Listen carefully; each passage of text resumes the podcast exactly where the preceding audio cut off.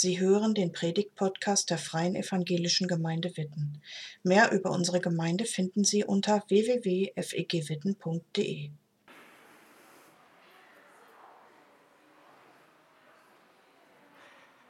Anders leben, so heißt die Predigtreihe, die heute gestartet wird. Anders leben, da kann man ja so ein bisschen ins Träumen kommen. Was könnte bei mir noch möglich sein?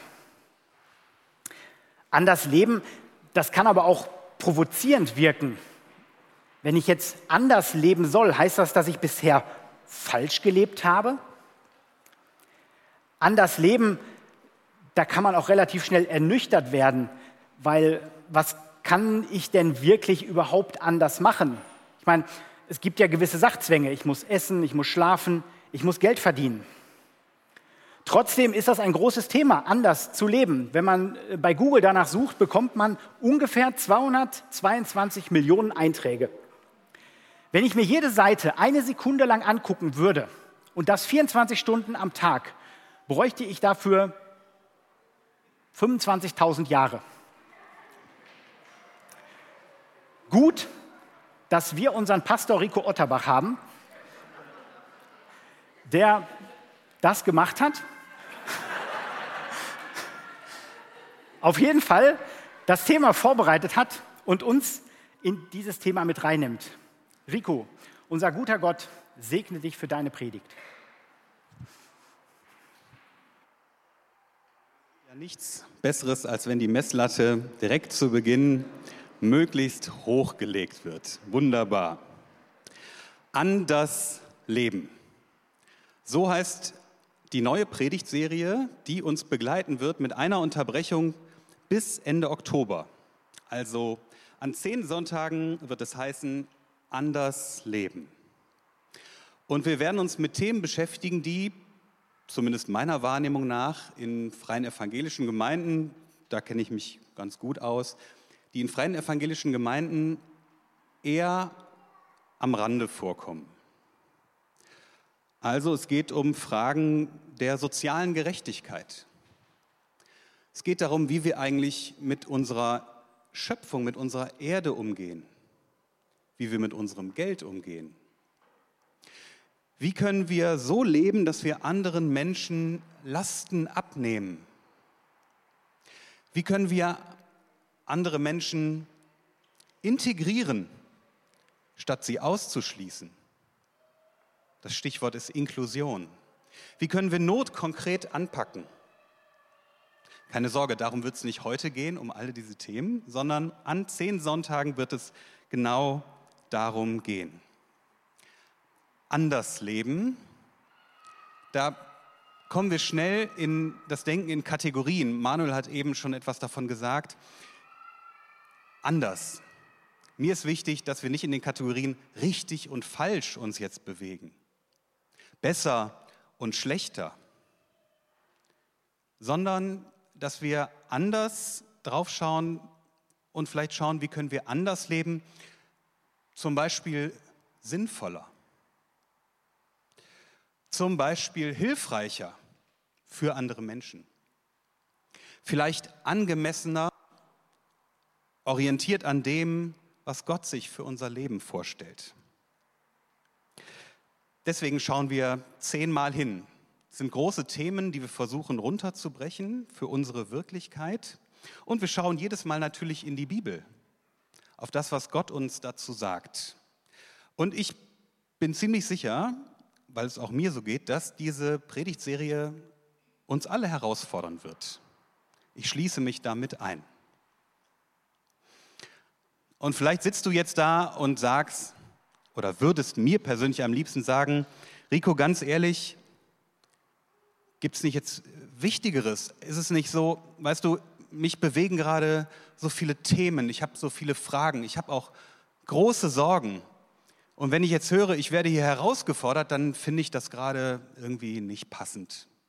Ich wünsche mir eigentlich viel lieber, dass ich hier ermutigt werde, dass ich getröstet wäre. Und ich kann mich da einklinken, weil mir das selber auch oft so geht oder ganz ähnlich geht. Nicht nur der Krieg in der Ukraine, sondern auch der wachsende Konflikt zwischen China und Taiwan besorgt mich. Und ich frage mich, was wird passieren, was wird entstehen? Und ich habe manchmal eine blühende Fantasie, das kann ganz hilfreich sein, es kann aber auch sehr problematisch sein für mich. Wir sehen, wie sich unser Klima verändert und ich ertappe mich dabei, wie ich ständig sage, wir haben schönes Wetter und im Garten ist es rappeltrocken und der Rhein führt Niedrigwasser. Die Corona-Pandemie ist noch lange nicht vorbei, auch wenn es so wirkt und wir wenig davon hören und sie hat tiefe Spuren hinterlassen. Das merken wir auch in der Gemeinde. Diese Themen bewegen viele Menschen. Wenn ich so in die Runde schaue, schaut ihr so, als könntet ihr euch einklinken. Vermutlich alle Menschen, die sich bemühen, ein bisschen weiterzudenken.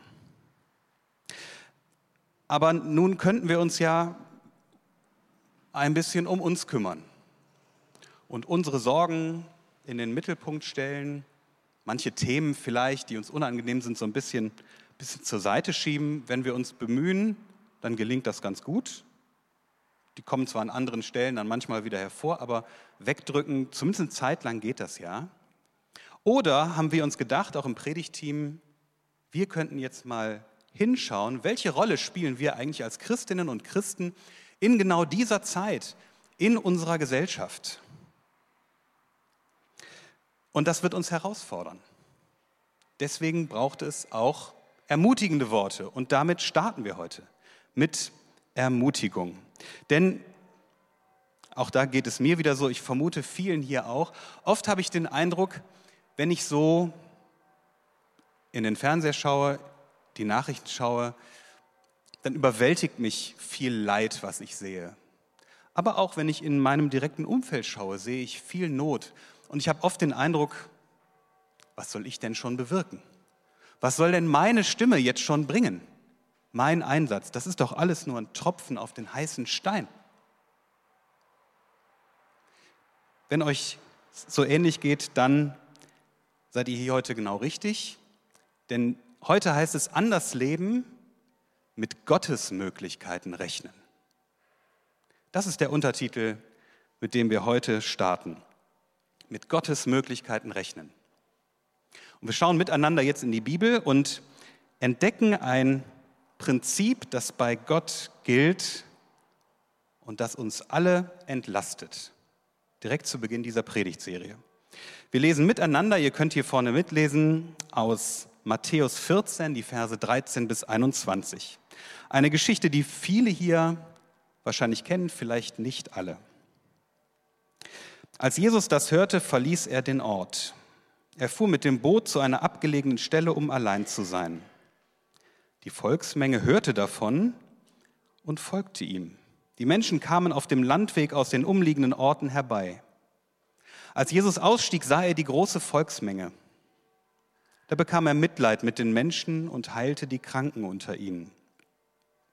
Als es dunkel wurde, kamen seine Jünger zu ihm und sagten, es ist eine einsame Gegend hier und es ist schon spät. Schick die Leute doch weg, dann können sie in die Dörfer gehen und sich etwas zu essen kaufen. Aber Jesus antwortete, sie brauchen nicht wegzugeben, gebt doch ihr ihnen etwas zu essen. Da antworteten sie, wir haben hier nur fünf Brote und zwei Fische. Aber Jesus sagte, bringt sie mir her. Dann ordnete er an, die Leute sollen sich zum Essen im Gras niederlassen. Und Jesus nahm die fünf Brote und die zwei Fische, er blickte zum Himmel auf und dankte Gott. Dann brach er sie in Stücke und gab sie den Jüngern. Die Jünger verteilten sie an die Volksmenge. Die Leute aßen und alle wurden satt. Danach sammelten sie die Reste ein und füllten damit zwölf Körbe. Etwa 5000 Männer hatten gegessen, dazu noch Frauen und Kinder. Seit ich ein Kind bin, liebe ich diese Geschichte weil sie so nah ist an unserer Realität, wie die Jünger denken und wie sie handeln. Und ich liebe diese Geschichte, weil sie uns einen Perspektivwechsel schenkt durch das, was Jesus tut. Ganz grob nochmal, was ist da passiert? Viele Menschen sind zusammen, haben nichts zu essen. Die Jünger von Jesus, die Freunde von Jesus sehen das Problem und sie reagieren. Sie präsentieren Jesus eine ganz pragmatische Lösung, die ja irgendwie auf der Hand liegt. Wir schicken die jetzt alle weg, wir delegieren das Problem sozusagen woanders hin und die Leute können doch in die Dörfer gehen, sich was zu essen kaufen, vielleicht zu ihrer Familie, zu ihren Freunden und dann ist das Problem auch erledigt. Aber Jesus ist dagegen. Jesus möchte die Menschen nicht wegschicken, sondern er möchte seine Jünger, seine Freunde, seine Schüler daran beteiligen, dieses Problem zu lösen. Er möchte, dass seine Jünger mitgestalten. Also sagt er ihnen, sie brauchen nicht wegzugehen, die Menschen. Gebt ihr ihnen doch zu essen. Und ich stelle mir die Jünger vor, wie sie vielleicht den Kopf geschüttelt haben und gesagt haben, sorry Jesus, ich, also wie sollen wir denn, schau mal hier, fünf Brote, zwei Fische, das ist doch wohl lächerlich wenig, das ist ja gar nichts angesichts dieser Menschenmengen hier. Was sollen wir denn damit machen? Wir machen uns ja lächerlich. Die Jünger werfen einen Blick auf die menschlich gesehene Realität. Und Jesus wird wahrscheinlich an diesem Punkt gedacht haben, okay, so funktioniert das hier nicht. Ich nehme die Sache mal souverän in die Hand. Und das ist das, was Jesus dann tut. Er nimmt die Sache souverän in die Hand und er leitet seine Jünger an, mit dem zu arbeiten, was gerade da ist. Jesus befähigt seine Jünger, dass sie seine Aufforderung ausführen können. Gebt ihr ihnen zu essen. Jesus erledigt das nicht selber, sondern er lässt seine Jünger machen. Alle werden satt. Es gibt reichlich Reste. Und by the way, interessant, wie sorgsam die Menschen damals mit den Essensresten umgegangen sind, die sie alle eingesammelt haben in Körbe. Da blieb nichts liegen. Es wurde sorgsam eingesammelt. Ich liebe diese Geschichte, weil das Wunder nicht passiert, bevor die Jünger austeilen. Also Jesus hätte ja auch sagen können, was habt ihr denn? Fünf Brote und zwei Fische, bringt die mal her. Und Jesus betet und macht zack. Und dann sind da 5000 Brote und 2000 Fische und er sagt zu seinen Jüngern, auf geht's. Jetzt habt ihr ordentlich was zum Verteilen los geht's. Das wäre natürlich ziemlich spektakulär gewesen, ein wahres Wunder. Aber so macht Jesus das nicht. Sondern, und das finde ich so großartig, das Wunder passiert, während die Jünger das wenige, was sie haben, nehmen, losgehen und es im Vertrauen auf Jesus anfangen zu verteilen. Und während sie das wenige, was sie haben, das lächerlich wenige, nehmen und rumgehen und verteilen, wird es immer mehr. Das ist das Wunder, was hier passiert. Und sie gehen los im Vertrauen auf Jesus. Und das ermutigende Prinzip, was wir hieran entdecken, was gilt, auch für unser Leben, auch für dein Leben, ist, nimm das wenige, was du hast. Nimm das, was du zur Verfügung hast und gib es weiter. Im Vertrauen darauf, dass Gott etwas daraus macht. Auch wenn du dir das überhaupt nicht vorstellen kannst. Nimm das, was du zur Verfügung hast, auch wenn es scheinbar nur sehr wenig ist. Arbeite damit. Gib es weiter. Teile es aus. Im Vertrauen darauf, dass Gott etwas daraus macht. Und das gilt nicht nur für Essen, das gilt nicht nur für Brot und Fisch, das gilt auch für deine Begabungen, das, was du kannst, was Gott in dich hineingelegt hat. Das gilt für dein Geld oder für das, was du besitzt. Es gilt für deine Zeit, für deine Leidenschaft, für deine Ideen. Anders leben Anders leben würde bedeuten, Arbeite mit dem, was du hast. Setz das ein, was du hast und schau nicht auf den Mangel. Es ist ja viel zu wenig, was ich da habe. Was soll ich damit schon bewirken? Arbeite mit dem, was du hast. Schau nicht auf den Mangel, sondern rechne mit Gottes Möglichkeiten. Und das bedeutet, warte nicht darauf, dass Gott dir besonders viel Geld schenkt, zum Beispiel, damit du dann etwas davon weggeben kannst und was damit tun kannst, sondern gib etwas von dem, was du hast. Und wenn es 50 Euro Taschengeld sind, gib etwas von dem, was du hast und rechne damit, dass Gott mehr draus macht oder dass er das draus macht, was er will. Warte nicht darauf, bis du eine Begabung, ein Talent, was du hast, perfektioniert hast und das so richtig, richtig gut kannst, dass du allen richtig was vormachen kannst, sondern setz das ein, was du hast, was du schon kannst. Probiere es aus, lerne dazu und rechne damit, dass Gott das gebraucht und etwas daraus macht.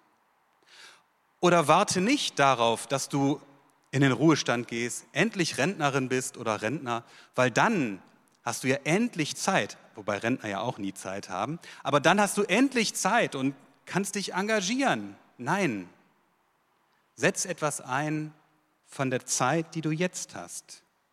Auch wenn du einen furchtbar vollen Alltag hast, vielleicht findest du ja eine halbe Stunde in der Woche. Und du kannst sie einsetzen und es wirkt so lächerlich wenig. Was ist denn schon eine Stunde? Andere setzen sich drei ein. Rechne damit, dass Gott auch aus dieser halben Stunde etwas macht. Also es geht nicht darum, dass ich jetzt irgendwas produziere und machen muss und etwas leiste, sondern es geht immer darum, etwas Gott hinzuhalten, ihm zu vertrauen, dass er etwas draus macht. Und was Gott dann draus macht, also wenn, wie ich mich kenne, überlege ich mir vorher ganz genau, was Gott daraus machen soll und weiß das dann immer schon alles und bin möglicherweise enttäuscht, wenn es dann so ganz anders kommt. Was Gott daraus macht, ist nicht meine, ist nicht deine Verantwortung. Gott ist ganz souverän. Gott macht damit, was er will. Nochmal zurück zum Anfang. Wie oft fühlst du dich hilflos, ohnmächtig angesichts der aktuellen Herausforderungen, weil du denkst, ach, was kann ich schon bewegen? Was kann ich schon bewirken in der Welt, in meinem Umfeld? Menschlich gesehen ist das völlig verständlich, ist das ganz realistisch. Aber der Blick auf Jesus ändert die Perspektive. Jesus schenkt uns einen Perspektivwechsel. Wir können plötzlich auf das, was wir haben, anders schauen, mit einem anderen Blick. Und damit das nicht nur im Kopf bleibt, und ich wäre ja schon glücklich, wenn ihr das als einen Gedanken mitnehmt und den so ein bisschen darüber nachdenkt, das fände ich schon super. Da wäre ich schon ganz glücklich. Aber damit das nicht nur so im Kopf bleibt, sondern auch Spuren in unserem Leben, in deinem Leben vielleicht hinterlässt, gibt es an jedem dieser zehn Sonntage eine kleine Challenge, eine kleine Herausforderung mit, geben wir euch eine Herausforderung mit, damit ihr mal etwas ausprobieren könnt, wenn ihr Lust dazu habt und sagt, ah ja, das will ich jetzt wirklich mal ausprobieren. Mal gucken, was Gott macht. Also es geht uns darum, Erfahrungen zu machen. Für kommende Woche könnte es folgende Herausforderung sein. Du überlegst dir als erstes, wo du in deinem Umfeld, bei der Arbeit, in der Nachbarschaft, in der Familie vielleicht, im Freundeskreis, da wo du wohnst, in deinem Ortsteil, wo du eine Not wahrnimmst. Vielleicht eine große Not. Schaut, was euch kommt. Oder ihr nehmt ein Bedürfnis wahr. Da sind Menschen, die haben irgendein besonderes Bedürfnis. Es muss ja gar keine riesengroße Not sein. Und dann überlegst du als zweites, was du zur Verfügung hast. Zeit, Geld, Begabung, Leidenschaft. Was ist da, wo du aber eigentlich der Überzeugung bist, das bringt sowieso nichts, dass ich das jetzt einsetze. Analog sozusagen jetzt zur Geschichte, die ihr eben gehört habt. Überlegen, wo ist eine große Not. Zweitens, was habe ich eigentlich zur Verfügung, aber das bringt sowieso nichts, dass ich da jetzt irgendwas mache, Zeit, Geld, Kraft einsetze. Und die Challenge, die Herausforderung ist, probier es doch mal aus. Und setz das wenige, was du hast, ein. Natürlich unrealistischerweise, bringt ja eh nichts. Setze es ein im Vertrauen darauf, dass Gott etwas draus macht. Und zwar das, was er will. Das haben wir dann nicht mehr in der Hand. Kommende Woche gibt es im Gottesdienst zu Beginn ein Zeitfenster von ein paar Minuten und vielleicht hat jemand von euch eine Erfahrung gemacht, die er gerne teilen möchte. Wir wollen mal schauen, ob wir die Gottesdienste so miteinander verzahnen können, dass es in der nächsten Woche noch was von heute noch mal bewegt. Dann schauen wir mal, ob das so weitergeht. Ich weiß nicht, ob das funktioniert, ob jemand von euch nächste Woche kommt und wirklich was erzählt. Ich bin da sehr gespannt drauf. Aber es wird auf jeden Fall die Gelegenheit geben zu erzählen, welche Erfahrungen du gemacht hast. Vielleicht ermutigend, vielleicht auch enttäuschend. Ich finde, auch das darf geteilt werden. Vielleicht, nee, ich sage jetzt nichts. Das bleibt ja bei euch. Also, ihr habt es verstanden. Das könnte auf jeden Fall dein Start sein, mal anders zu leben. Nicht auf den Mangel zu schauen, sondern auf das, was da ist. Denn auch das, was jetzt schon da ist, ist dir von Gott geschenkt. Gott hat dir das anvertraut und du kannst etwas damit machen. Und stellt euch doch mal vor, wie das wäre. Ihr probiert das in dieser Woche aus, vielleicht ganz heimlich und erzählt niemandem davon. Und dann macht ihr eine ermutigende Erfahrung, dass ihr damit oder dass Gott etwas durch euch bewirkt hat. Da ist ein Mensch glücklich geworden, vielleicht für fünf Minuten und konnte seit langem mal wieder lachen. Etwas hat sich bei deiner Arbeitsstelle verändert. Es tut sich was. Vielleicht wird eine neue Entwicklung in der Gemeinde angestoßen oder was auch sonst. Wenn du das erleben würdest, das würde doch dein Vertrauen auf Gott, deinen Glauben stärken. Gott lässt sich nicht schenken. Aber nicht nur das, sondern auch das Reich Gottes, also der Bereich, in dem Gott wirkt, in dem Gott eingreift, wo Gott herrscht, wo er Einfluss nimmt, auch dieser Bereich würde etwas wachsen. Gott beteiligt uns als Menschen, die ihm nachfolgen, seine Jüngerinnen und Jünger heute. Gott beteiligt uns daran, dass sein Reich in unserer Welt gebaut wird. Wir sind es Gott wert, und würdig. Wir dürfen daran mitbauen. Anders zu leben, um mit Gottes Möglichkeiten zu rechnen, ist ein erster Schritt dahin. Amen. Danke fürs Zuhören. Sie wünschen sich jemanden, der ein offenes Herz und Ohr für Sie hat? Wir haben ein Team von Seelsorgern, das sich freut, für Sie da zu sein und vermitteln Ihnen gerne einen Kontakt. Anruf genügt unter Witten 93726.